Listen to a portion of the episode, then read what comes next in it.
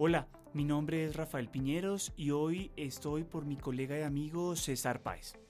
Los temas económicos y financieros serán un desafío significativamente importante para el gobierno entrante la condición macroeconómica del país, un alto grado de desempleo, un crecimiento económico significativamente importante durante el 2021, pero al mismo tiempo una inflación desbordada generan unos retos en materia macroeconómica significativamente altos. Asimismo, las propuestas de eh, construcción de un país más equitativo e igualitario, el fortalecimiento de la industria, el fortalecimiento del sector agrícola, han sido planteados como una prioridad para esta administración, con lo cual sin duda generará una presión importante sobre las finanzas públicas. En este podcast estaremos acompañados por Edna Sastoque, profesora de la Facultad de Economía, y Nicolás París, director de la Escuela de Economía y Finanzas de la Facultad de Finanzas, Gobierno y Relaciones Internacionales. Acompáñenos. Bueno, hoy nos, nos, acompaña Edna Sastoque, profesora de la Facultad de Economía, es un placer tenerte acá, y Nicolás París, director de la Escuela de Finanzas de la Facultad de Finanzas, Gobierno y Relaciones Internacionales. Muchas gracias por aceptar la invitación. A ti, Rafael, muy amable, y por supuesto, Nicolás, muy buenos días. Buenos días, Edna, muchas gracias, Rafael. Bueno, aquí estamos para conversar en efecto, eh, empezamos en el segundo semestre con una serie de podcasts que buscan entender, dilucidar, comprender un poco mejor qué podemos esperar de la administración de Gustavo Petro entrante desde el pasado 7 de agosto y en el primer capítulo nos concentramos en la política exterior y ahora quisiéramos hacer un zoom a los asuntos económicos y de finanzas. En efecto, yo quisiera comenzar con ustedes preguntándoles eh, una cuestión muy importante y es el entorno global y regional sigue siendo difícil, incluso adverso en términos de la recuperación económica, teniendo en cuenta el crecimiento de la región de Europa o de Norteamérica de los últimos meses. ¿Cuáles consideran ustedes que son los factores globales y regionales que más afectan hoy a Colombia?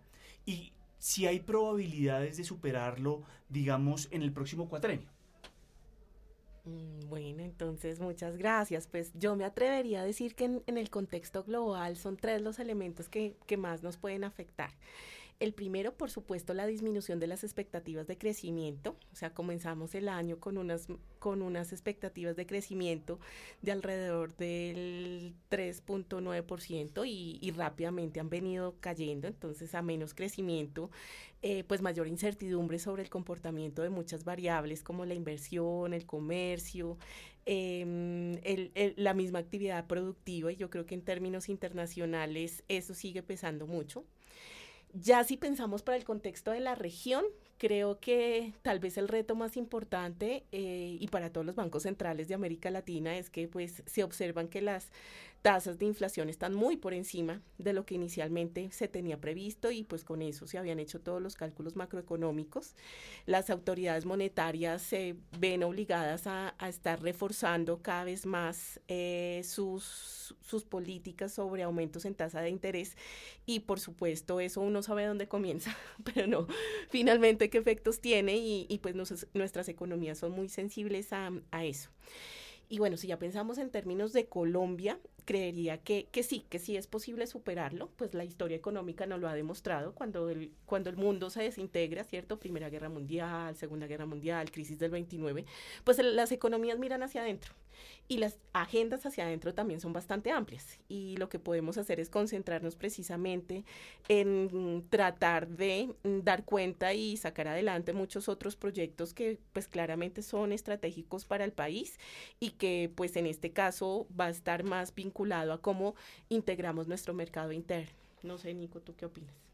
Eh, sí, bueno, en línea con lo que tú dices, creo que el contexto internacional es, es muy, muy retador, plantea retos para, para el nuevo gobierno en términos de política económica. En el contexto global, eh, venimos con unas presiones inflacionarias muy fuertes que han hecho que los bancos centrales y por ende la, en, cuanto a política monetaria, eh, la, la, posición sea contraccionista, es decir, subir tasas de interés, ponerle un poquito el freno a la economía para, para evitar eh, inflación desbordada.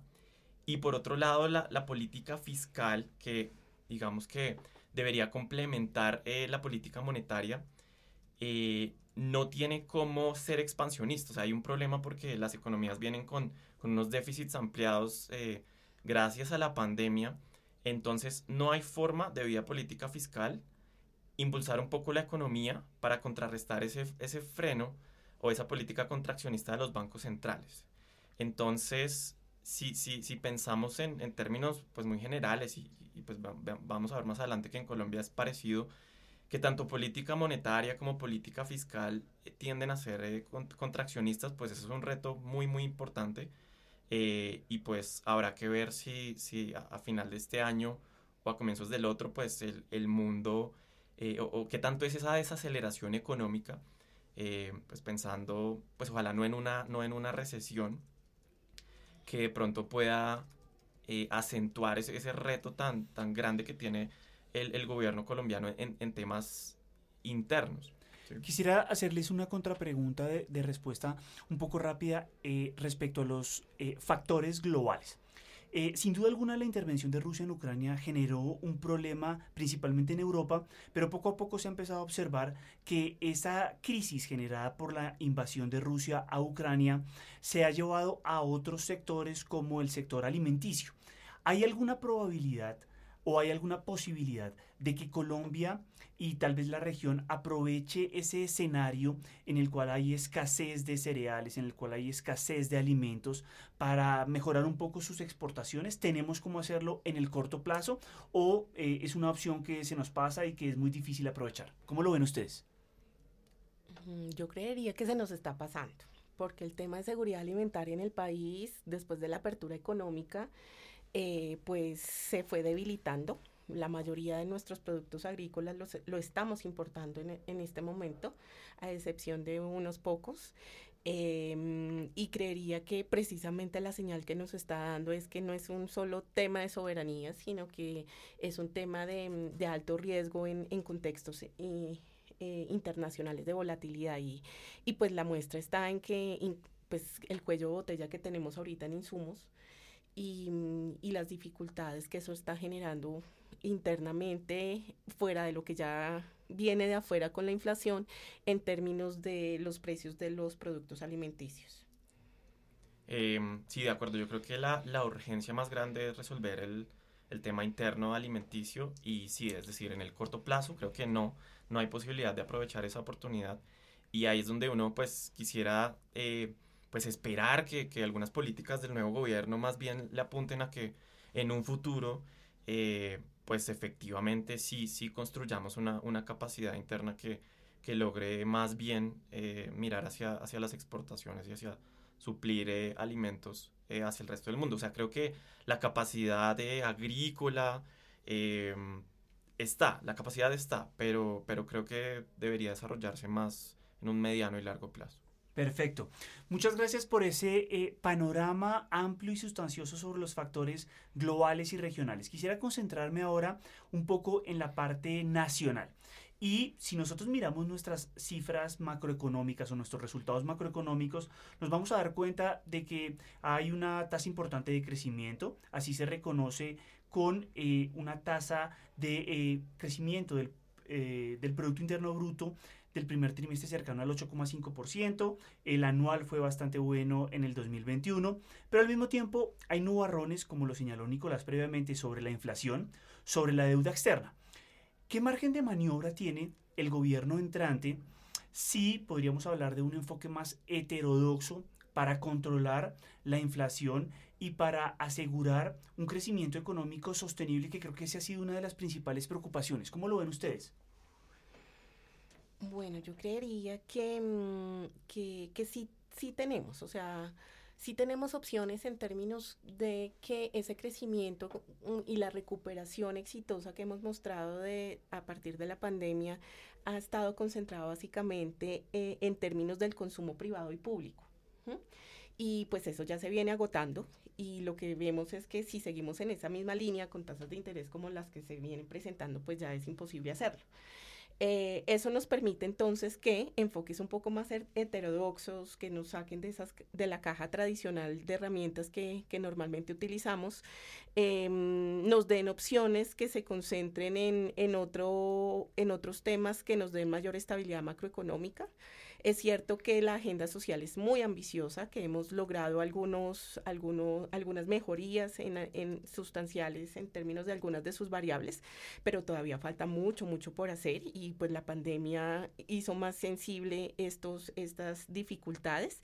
Y en ese sentido pues yo vería la posibilidad que, que en términos de inequidad, de construcción de, de, de condiciones más favorables para la mayoría, eh, incluso para la, en cuanto a la misma actividad eh, productiva, pues las necesidades de políticas de desarrollo, como bien lo mencionaba ahorita Nicolás, sobre, sobre el agro, pero también sobre la industria, eh, nos van a permitir generar y dinamizar otras variables que, que, no teníamos y que en este momento pues son importantes para la generación de empleo, que realmente es lo que más nos interesa. Tú mencionas un elemento muy importante y quisiera contrapreguntarte antes de dar la palabra a Nicolás y es los estímulos, eh, o sea, el gasto principalmente derivado del consumo privado y público se está agotando.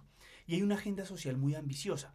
Usualmente esas agendas sociales ambiciosas tienden a ser eh, sancionadas, tienden a ser vistas con mucha cautela por eh, las aseguradoras de riesgo a nivel internacional o por los mercados internacionales. ¿Cómo ves esa posible, eh, no sé si contradicción, pero sí elemento ambiguo en el de más gasto social implicaría una, un gasto de lo público más allá de lo que eventualmente eh, la regla de marco fiscal u otras leyes económicas nos pueden, nos pueden imponer? ¿Cómo ves ahí esa restricción para el ministro Campo tal vez?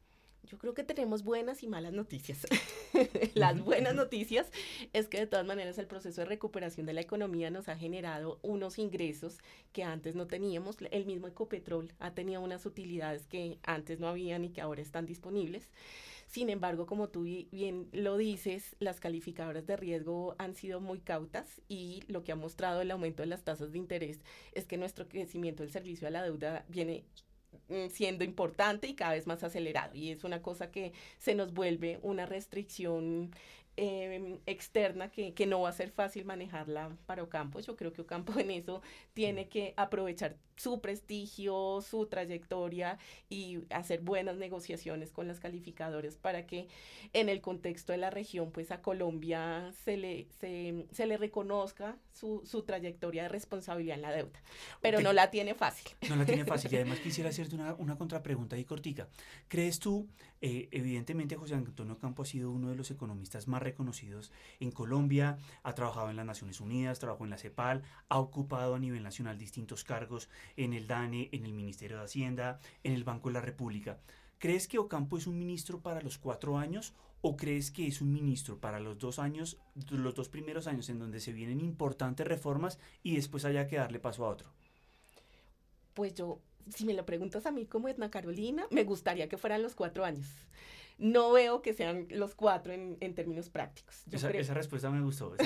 Una cosa es el deseo y otra cosa es lo que nos, lo que nos puede ofrecer la realidad. Sí, porque en términos de, de, las metas de corto plazo, la reforma tributaria, el tema de las calificadoras, pues Ocampo es el ideal. Mm. Pero pues también lo queremos con su visión del campo, también lo queremos en otras cosas, pero, pero yo no sé si ya en, en, su agenda muy personal esté dispuesto a dar tantas batallas juntas. yo creo que... Eh, eh, es interesante lo que tú mencionas eh, por una, una cuestión también en ahí es cada importante ley que eventualmente se le, se le apruebe significa un desgaste desde el punto de vista político, ¿no? Hoy eh, se, se, debate, digamos, ampliamente... Consume el capital, se consume Exactamente. capital que tiene. Quisiera ir contigo justamente en ese, en ese elemento, Nicolás, y es analicemos un poco esas variables macroeconómicas y el entorno, que no es fácil, para el país, no es fácil a nivel internacional porque aún hay mucha inestabilidad derivada de efectos de la pandemia, sigue habiendo problemas logísticos, el crecimiento de nuestros principales socios como lo es la zona euro o los Estados Unidos eh, está más bien eh, regular tirando a negativo. ¿Cómo ves tú ese margen de maniobra y si hay espacio para un, un, un manejo más heterodoxo de la economía previo a lo que se venía haciendo con otros ministros y con otros enfoques en el campo de la hacienda y el crédito público. Listo. Mm, bueno, pues igual, igual volviendo a lo que, a lo que veníamos, ¿no? Al, inicio, cuando, cuando Campo pues, fue nombrado, eh, sí dijo que claramente sus, uno de sus objetivos eran reducir el déficit, volver a, déficits más, eh, a déficit fiscal más en línea con, con la regla fiscal y, y, y, a lo que había antes de la pandemia, que pues claramente fue una situación sobreviniente que pues nadie pudo controlar y, había que asumir esos gastos. Eh, ahora con esta política económica y social, pues con, con este direccionamiento, pues efectivamente es un reto muy, eh, muy, muy grande.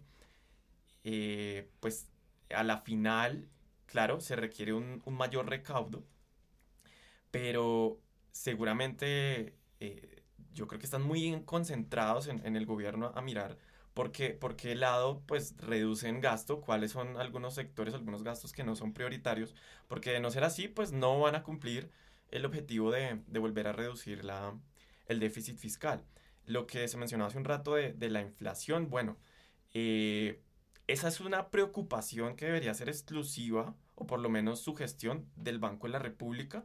Por ende, pues el, e, esta política o, este ministro de Hacienda un poco heterodoxo pues de alguna forma, paralelamente sí puede eh, afectar o no la, eh, la inflación, pero, pero digamos que el Banco de la República pues debe tener la total independencia para garantizarnos de alguna forma, como lo ha hecho en, en el pasado, que pues por el lado de la inflación esa no debería ser la, la preocupación del, del, gobierno nacional, pero claro, esa ejecución de política fiscal pues sí puede tener efectos secundarios eh, eh, en, la inflación. Quisiera empezar ahora a tocar un tema también derivado de los elementos macroeconómicos y que nos, nos pega mucho todavía, y es el desempleo. La creación de empleo, disminuir el empleo informal, es bastante complejo, especialmente en un momento como el actual en el cual nuestra tasa de desempleo se acerca al 11,3%, pues es significativamente alta, derivada también de algunos efectos de la pandemia, eh, de las dificultades por, por crear puestos de trabajo. ¿Qué se les ocurre a ustedes que podría hacer este gobierno para incentivar la generación de nuevos puestos de trabajo, la formalización del trabajo y sin duda alguna avanzar en una lógica en la cual eh, Colombia sea una em, economía dinámica en América Latina en ese sentido. ¿Cómo, cómo, ¿Cómo ven ustedes el tema de la generación de puestos de trabajo y de formalización del empleo en Colombia? Bueno, yo creo que aquí la teoría nos ayuda, pero la práctica nos supera.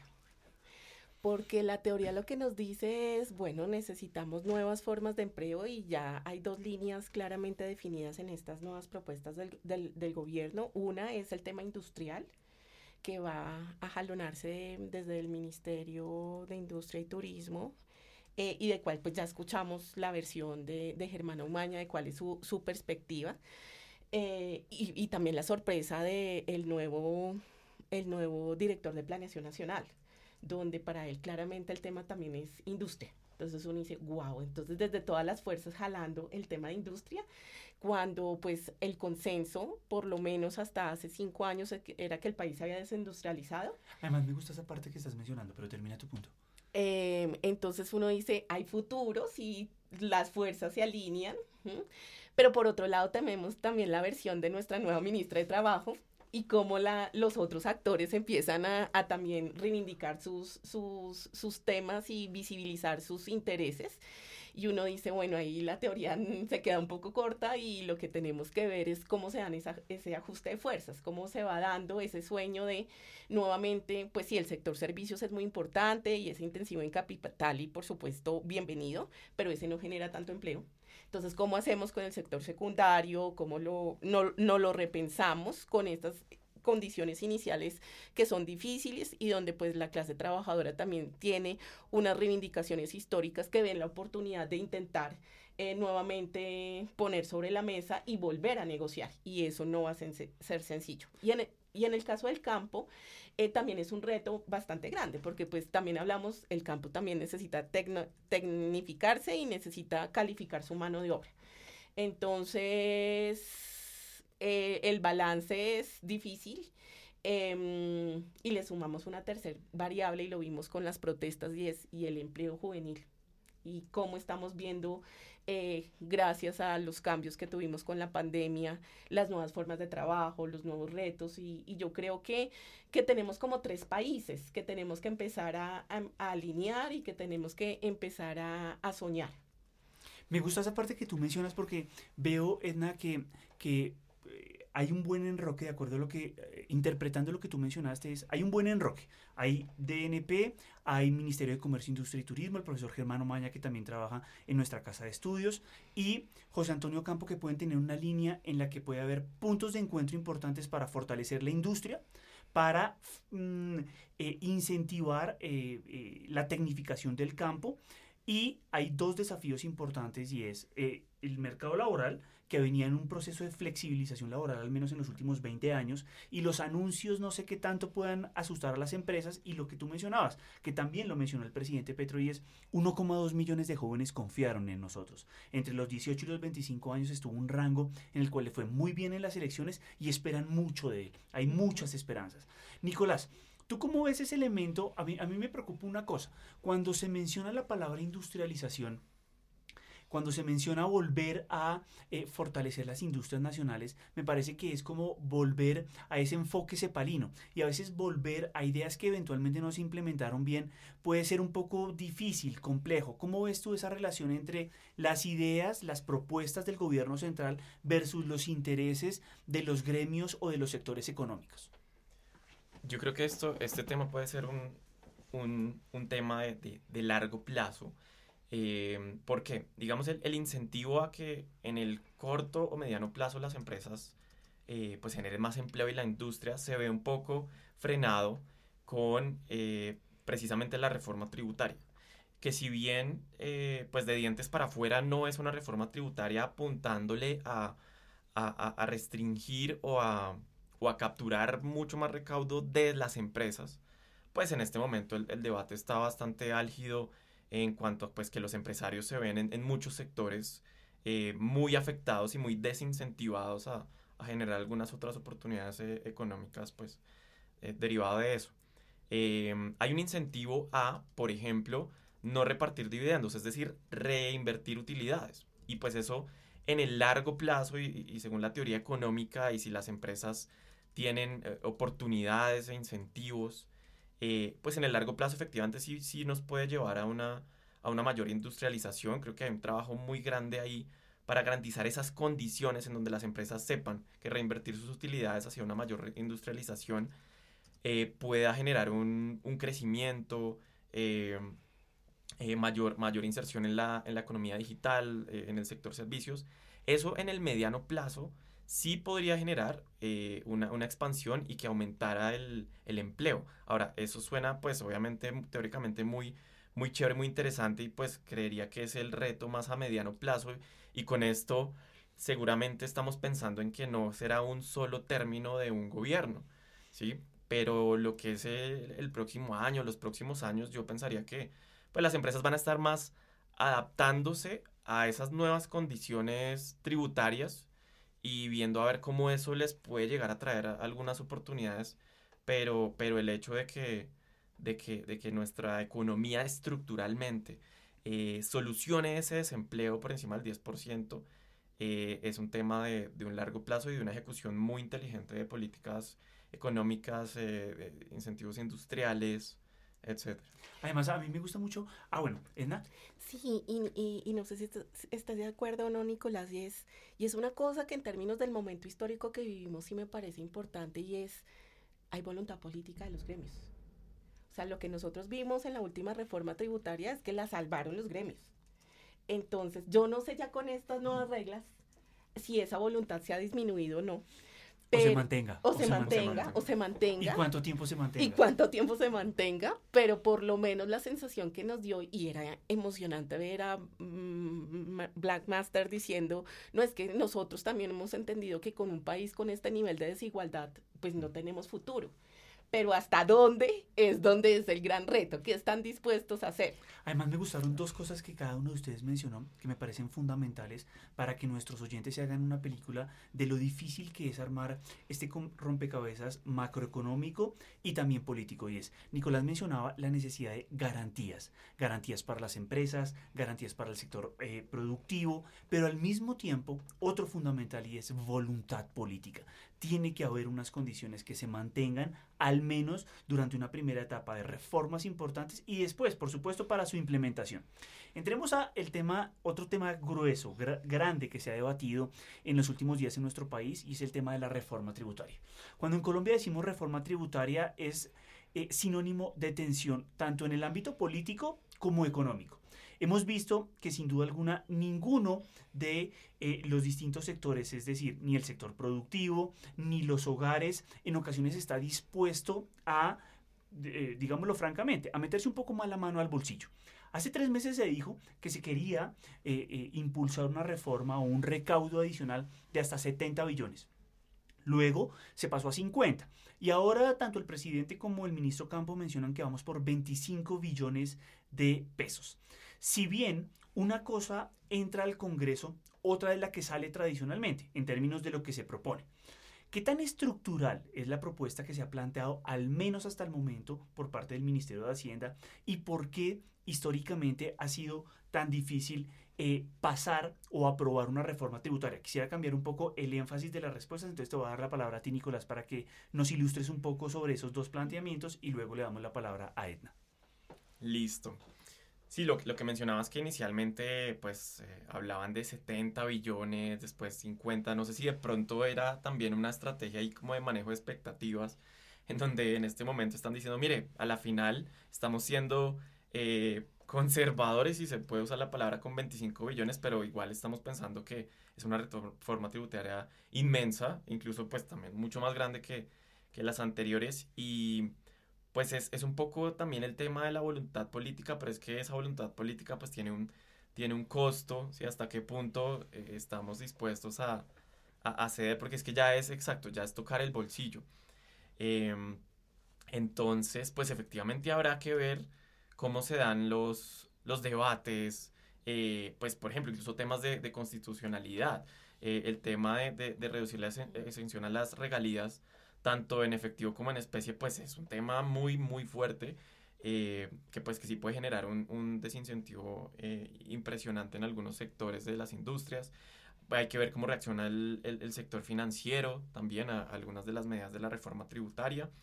Y pues ya pensando en más, en, en términos políticos, pues eh, el nuevo gobierno pues creo que sí está tratando de que el país, los hogares, las empresas, todo el mundo entienda que, o, o, o, si lo logra convencer o no, pues de que estamos ante un, un nuevo régimen, un, un, nuevo tipo de país, mm, un poco más, es, más, más, solidario, eh, pues en donde sí, el, el, el ingreso o, los, los, ingresos pues muy elevados de empresas, de personas, pues sí es necesario eh, pues de alguna forma redistribuirlos y creo que el mensaje del gobierno no ha sido redistribuirlos de forma eh, irresponsable y a partir del asistencialismo, sino que se ha referido pues a, redistribuirlo, pero construyendo eh, oportunidades, ¿sí? Em, pues habrá que ver qué capacidad tiene el gobierno, pues obviamente hay que darle tiempo de ver cómo logra convencer a través de sus decisiones, a través del inicio de la ejecución de esas políticas, convencer al país de que, de que ese modelo podría funcionar. Estoy muy de acuerdo contigo y, tú mencionaste un elemento eh, importante, fundamental que deberíamos pensar como sociedad y es cómo podemos ser más solidarios. Creo, sin embargo, que desde el punto de vista económico la solidaridad es muy difícil verla de manera inmediata, de manera puntual. En ocasiones, frente a un desastre natural, obviamente hay, distintas reacciones de las personas, pero es difícil observar, que, la gente pueda observar, que eso que le va a tocar pagar de más se va a ver claramente reflejado en solidaridad. Pero voy contigo, Edna. Se han mencionado algunas cosas importantes, tanto el ministro Campo como el nuevo director de la DIAN. Perseguir la evasión fiscal, eh, impuestos a las emisiones de carbono y eventualmente de la salud, volver al impuesto de patrimonio. Se va a desmontar eh, al menos en, su gran parte, un impuesto que eh, se creó por en el año 1999 en el momento más grave de la crisis económica y financiera de ese año, eh, eh, que era el 4 por mil, que empezó como el 2 por mil, pero, pero pronto se, se, se, se transformó y se convirtió casi que en un, un, impuesto estructural y permanente de ya 22 años de vigencia. ¿Cómo ves tú? esta reforma tributaria, ¿cómo, ¿cómo sientes que está siendo recibida y si realmente vamos a tener una única reforma en este gobierno tal cual como la están proponiendo en este momento? Bueno, yo creo que las expectativas son muchas. Son muchas en el sentido de que, pues, en el día T0, todos decíamos, bueno, pueden pasar dos cosas. Una, intentar usar la planadora política, porque toca ya, porque como bien decíamos, ese capital social se puede ir agotando y ya después ya no aguanta. O dos, tratar de hacerlo de verdad, em, modificando el discurso. Y pues afortunadamente para todos parece ser que la opción es la segunda. Y la posición de Ocampo en esta semana, donde ya se conoció el proyecto, donde ya hay los primeros detractores, ha sido, venga y charlemos, charlemos, vamos ajustando y vamos logrando cómo lo hacemos. Yo creo que hay dos retos entonces. Entonces, para que realmente sea estructural, eh, pues hay un principio básico y eso sí no lo, no lo, no lo dice la teoría y para esa, esa sociedad más solidaria es, bueno, esto tiene que ser progresista. Y eso es un consenso político, no económico, eso es un consenso político. ¿Vamos a hacer esto progresista o no lo vamos a hacer progresista? Y lo otro tiene que ver ella con elementos más del cambio de la dinámica socioeconómica y es que pues ha cambiado lo que es riqueza en el país. Y eso, bien, los ejemplos que nos daban. Eh, antes tumbar un árbol, pues no había ningún lío, ahora tumbar un árbol, eso implica un montón de cosas.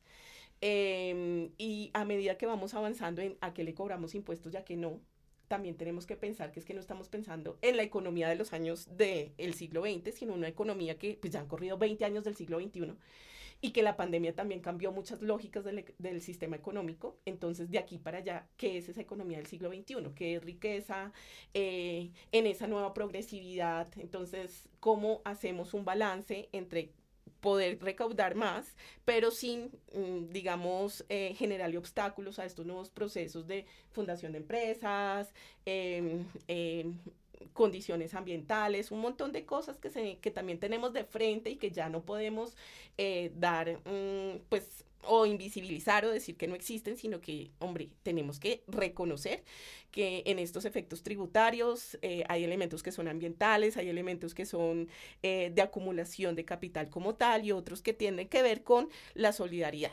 Y en eso yo creo que la única forma de que esto sea exitoso es demostrar que el gasto también es eficiente. Si el gasto no es eficiente, podemos hacer todo el esfuerzo que queramos en recaudo, pero pues eso es de muy corto plazo y como lo que queremos es que sea estructural, entonces lo que nos pasó hace unos años en Bogotá con el cuento de, de, de, Mocus, venga, si usted quiere pagar un poquito más de impuestos, bienvenido y digan qué quiere. Hay gente que está dispuesto a hacerlo y que tiene la mano en el corazón y que dice es que llegó el momento histórico de, de parar y, y echar para adelante. Pero si el gasto no es eficiente, esto no tiene futuro. Y le sumo una cosa que, que, tú mencionas, el gasto debe ser eficiente, pero también que no veamos casos de corrupción, porque yo creo que eso nos golpea mucho mm. nuestra, nuestra manera de concebir el pago de nuestros impuestos y, y, el despilfarro, el desperdicio o en ocasiones el robo directo a los recursos públicos que son de todos y que deberían atender unas necesidades muy puntuales. Yo quisiera, antes de, salir del tema de la reforma tributaria, concentrarme en dos casos que sin duda levantan ampolla por lo sensibles que pueden ser, y es los impuestos a las bebidas azucaradas y a los productos ultraprocesados.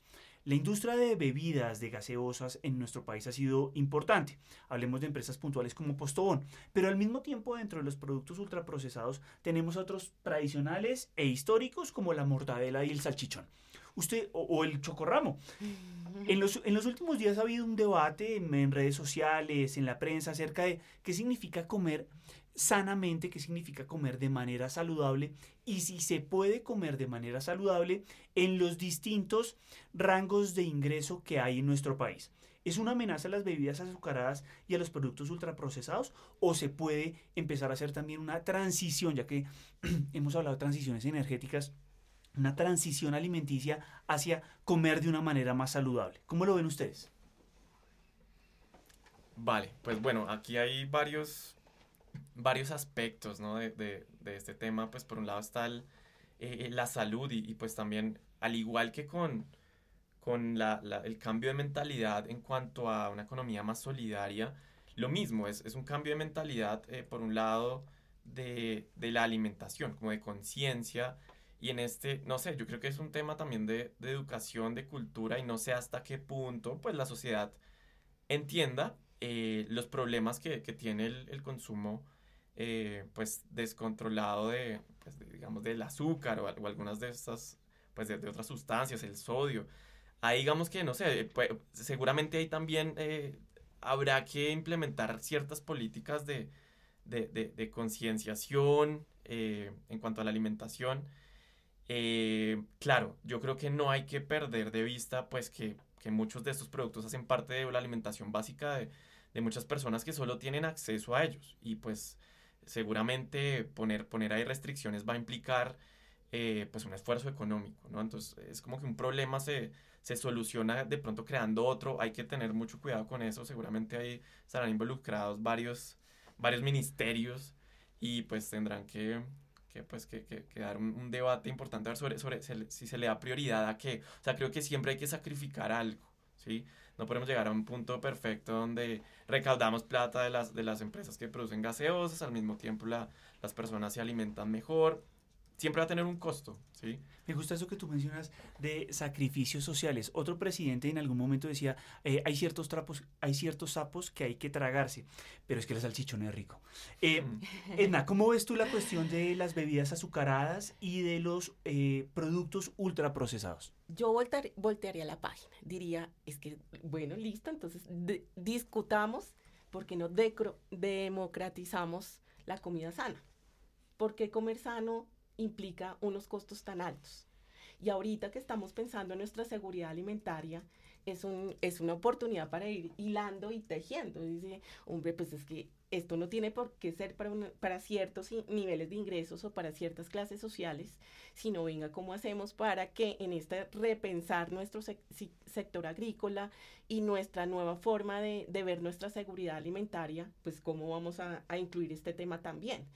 Es de muy mediano plazo, o sea, ya vimos que en el corto es dificilísimo, eh, pero no, o sea, tenemos que, pensar también en eso, no nos podemos quedar apagando los incendios históricamente y nunca soñando qué podemos hacer bien en el largo. Y yo, y yo sí diría que, que pues entiendo perfectamente los reclamos sobre el chocorramo, sobre el chicharrón, sobre mucho, sobre el...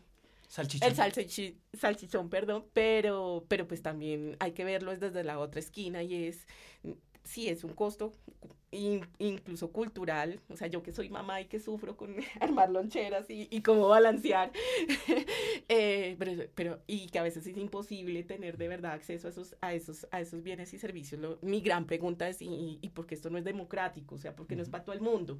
Y, y, es más una decisión de, de cómo nos soñamos e, ese, ese, ese, ese, colombiano físico y no solo el eh, y saludable y, y, diría mm, Francia, además feliz, eh, sino...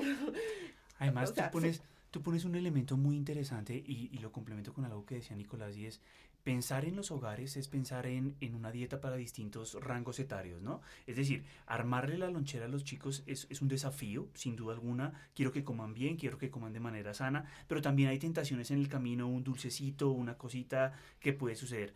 Y Nicolás mencionaba eh, el elemento, sin duda alguna, de eh, los sacrificios y, y de por qué comer sano implica un trabajo entre distintos ministerios, ¿no? Acá tiene que entrar muy fuerte a, a apoyar el Ministerio de Salud, el cumplimiento de ciertos objetivos de desarrollo sostenible, cómo podemos... Exactamente, educación. Hay, hay muchas cosas que se tienen en cuenta. Quisiera que entráramos en este segmento ahora ya casi para ir terminando esta, esta charla muy interesante y muy amena, y es el elemento tal vez más crítico, y es qué les gusta, qué les preocupa, qué consideran que es significativamente ambicioso y particularmente difícil de alcanzar en términos económicos y financieros para los próximos años. Para los próximos cuatro años. Hemos hablado sin duda alguna, pues eh, las políticas de gobierno son muy puntuales, son eh, corto y mediano, pero se necesita largo, largo plazo para consolidar lo que se haga en una administración. ¿Qué ven a ustedes que les causa tal vez un poco de inquietud y dicen, bueno, esto puede ser un poco muy soñador? ¿Cómo, cómo lo ves tú, Nicolás? Bueno, eh, pensando en la coyuntura en la que pues están sucediendo todas estas cosas y, creo que con esto puedo volver a mi primera intervención donde mencionaba que hay un contexto global con riesgos de recesión. Eh, internamente en el país, el, Banco Central, el Banco de la República, eh, viene subiendo tasas de interés de una manera pues muy decidida, pues es su labor. Y por otro lado, em, la, política fiscal pues no tiene margen de ser expansionista, más bien contraccionista. Entonces, la combinación de esos tres elementos me preocupa. Me preocupa para, no sé, un 2023, en donde tengamos un escenario global em, de recesión o desaceleración muy fuerte y políticas monetaria y fiscal internamente restrictivas. Creo que eso puede ocasionar una, una, una recesión al interior del país y pues en, la región, que pues seguramente va a frenar muchos de esas promesas y esos sueños que, se han planteado pues con, con un, nuevo gobierno, una nueva propuesta de, país. Em, en línea con eso, de todas maneras, creo que sí, sí, em, independientemente por quién haya votado uno, la tendencia política, pues ya las condiciones son las que son, no, no, no, vamos a echar atrás y hay que mirar hacia adelante y, y, hacer fuerza para que todo resulte.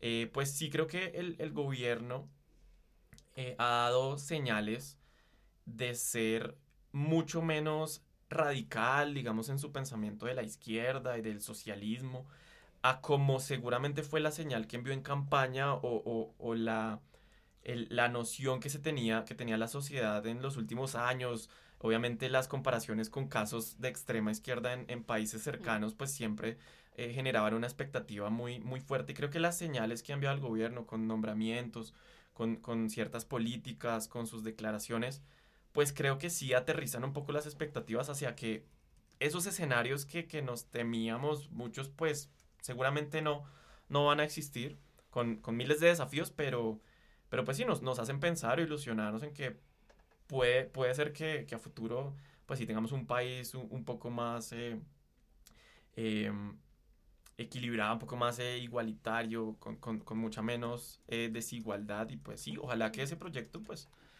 sea, pues ejecutado de la menor manera y que se logren sortear todos esos desafíos que mencioné al inicio, contexto global y pues los mismos desafíos internos que, seguramente pues nada, el gobierno y su gabinete tienen muchísimo, muchísimo trabajo por delante. Me, gusta mucho eso que mencionas, Nicolás, por lo siguiente, los que vivimos en Bogotá sabemos que nubes en el cielo pueden significar o un aguacero muy fuerte que se avecina o que en poco tiempo se despeje y tengamos un camino más o menos eh, tranquilo, con buen sol. En ese sentido, estoy de acuerdo en que el entorno eh, eh, global, el entorno fiscal, y por supuesto tal vez un aterrizaje un poco más pausado, un poco más centrado en lograr una sociedad más, más equitativa e igualitaria es un elemento importante. Voy contigo, Edna. ¿Qué crees que, analizándolo desde un punto de vista crítico, puede ser tal vez un poco eh, excesivo, exagerado, como se ha vendido, para realmente consolidarlo en un periodo que realmente es corto. Cuatro años puede ser muy poco desde el punto de vista económico o puede ser muy grave. depende cómo lo veamos. ¿Cómo, cómo, ¿Cómo ves tú ese panorama? Bueno, mm, me la pones difícil. Me la pones difícil porque yo soy de las que creo que ya el cambio de narrativa es importante. ¿Sí? O sea, cambiar la narrativa es importante cambia la narrativa de que es posible salir de la caja de herramientas tradicionales de la ortodoxia para pensar el crecimiento y el desarrollo del país, respetando la institucionalidad. Eso para mí ya es otro país. En el sentido de que a veces nos sentíamos atrapados en que no es que la ley no lo permite, sino bueno, pues que ahora sí podemos cambiar la ley. No, pero es que la economía no deja. Bueno, pues entonces venga y miramos si podemos ponernos de acuerdo y, y pensamos esto de otra manera no, que es que los organismos multilaterales, que es que las calificadoras de riesgo, que y son tantas excusas y excusas y excusas que uno dice, caramba, entonces apague y vámonos. De verdad no tenemos la posibilidad de cambiar la ley, de negociar con los organismos multilaterales, de soñar qué tipo de campo queremos y, qué tipo de, industria queremos. Entonces, pues puede sonar ambicioso y, y de pronto exageradas algunas de sus propuestas, pero si algo de ese discurso queda, yo creo que eso es, es muy importante y lo, y lo, lo, lo, y lo quiero valorar. Em, me preocupa que para eso se necesitan muchos consensos. Y, se necesitan llenarlo de actores, se necesitan además llenarlo de, de tensiones, de poderes, de intereses, y, y, y, no sé hasta dónde los logremos leer en este momento. Sí, eso me preocupa mucho. Eh, y en ese sentido, pues la posibilidad que son cuatro años y que la cosa se voltee rápido, pues es algo que también está abierto, que pues no sabemos qué pueda pasar. Entonces, en ese sentido, creo que sí es muy ambicioso, pues que esto no depende solo del sector público, también se necesita de la sociedad civil y el, sector privado. Eso es un elemento que, que, tenemos que tener muy claro.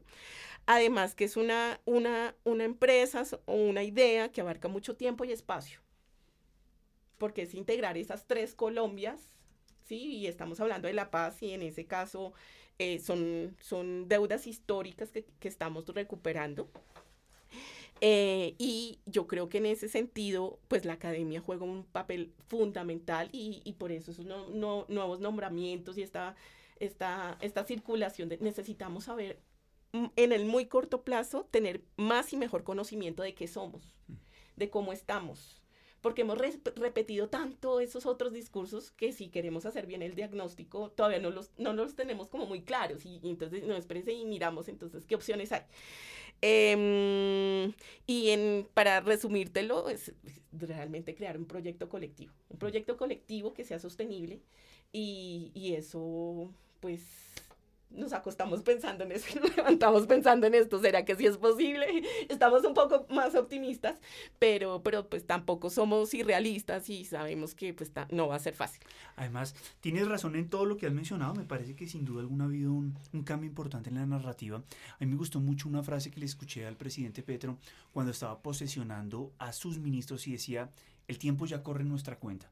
Llegar a consensos en cuatro años de manera amplia, de manera abarcativa, en la cual participen las asociaciones de padres, las asociaciones económicas, la academia, los think tanks, los empresarios, el sector financiero.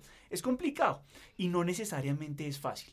A veces puede que haya discusiones que se vayan a alargar, eh, hay que mirar las discusiones a veces que se dan en el Congreso para darse uno cuenta de que a veces quisieran como, como detener un poco las cosas, como que no fluyera de una manera lo suficientemente rápida y eso creo que puede jugar en contra. Además, ampliar la base social y la base democrática implica sin duda alguna un, rechazo por parte de algunos que se puedan ver afectados y ahí creo que puede haber una, una crítica constante a la manera de, gobernar. Pero sin duda es un camino y es siempre es mejor buscar los consensos y eso es eh, completamente cierto. Habla de un talante democrático, de un talante eh, de, incluyente que, que pueda realmente resolver problemas en lo micro, en lo meso y en lo macro. La recomendación bibliográfica de Coordenadas Mundiales. No ha sido eh, en vano esta discusión, me ha parecido muy amena, muy agradable, con distintos puntos de vista, pero ya para entrar en nuestra última sección, nos gusta siempre recomendarle a nuestro público eh, eh, y a nuestros escuchas, hombre, un libro, una serie, una película. En esta ocasión ¿Qué han leído? ¿Qué les llamó la atención? Que quisieran sugerirlo porque tiene un, contenido realmente interesante para eh, mejorar nuestra comprensión de la economía o de cualquier otro elemento. ¿Cómo, cómo lo ven ustedes? ¿Qué, qué me dices tú, Nico?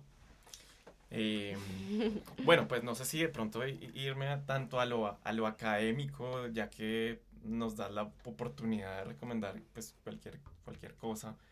Eh, pues uno de los libros de los últimos libros que me leí fue la, la, biografía de Elon Musk, ¿sí?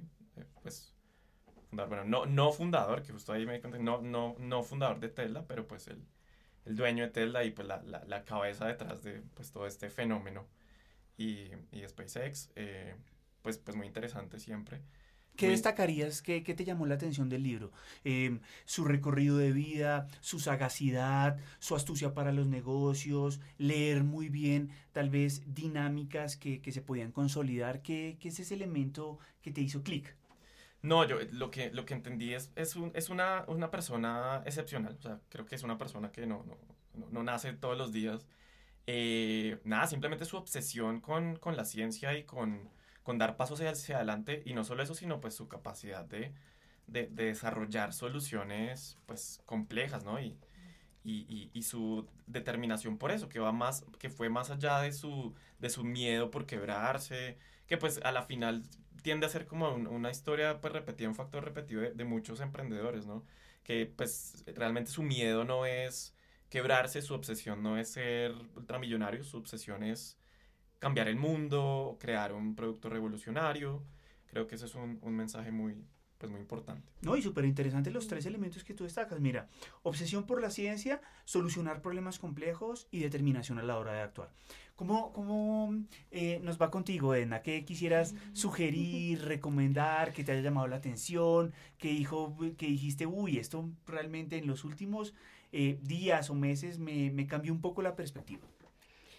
Bueno, aquí yo les pido excusas a nuestros oyentes y por supuesto a ustedes, colegas. No estoy muy actualizada. Pues, como les decía, tengo un, un, soy mamá de, una, de un niño de cuatro y una nena de dos. Entonces, entre el trabajo y, y, lograr equilibrar esa otra parte de la vida no es tan sencilla, pero sí me gustaría aprovechar la oportunidad para mencionar un libro de Kissinger. Es 2016, ya está bastante viejito, pero como mi obsesión es el largo plazo, entonces me ha servido mucho para, para mezclar historia, geografía, política contemporánea, con una gran dosis de pasión y de experiencia. O sea, venga, cómo es que lo hacen, eh, por, eh, entender un poquito cómo, cómo ese nuevo orden mundial se, se nos presenta a comienzos del siglo XXI, eh, cómo se arma la malla de intereses y de rezagos después de las crisis del 2008 y, y, y, si efectivamente ese nuevo orden mundial nos, nos da pistas de, de, de, qué es lo que nos va a acompañar en el, en el, en el siglo XXI. Entonces creo que, que es un libro, pues es un personaje muy controversial, además pues ya tiene más de 95 años, es así súper top en términos de su información primaria y secundaria de, de, cómo se construye este orden mundial. Entonces sí, sí, sí les gusta el largo plazo y, y quieren combinar esas facetas, creo que, que sería pues un libro chévere como para revisar.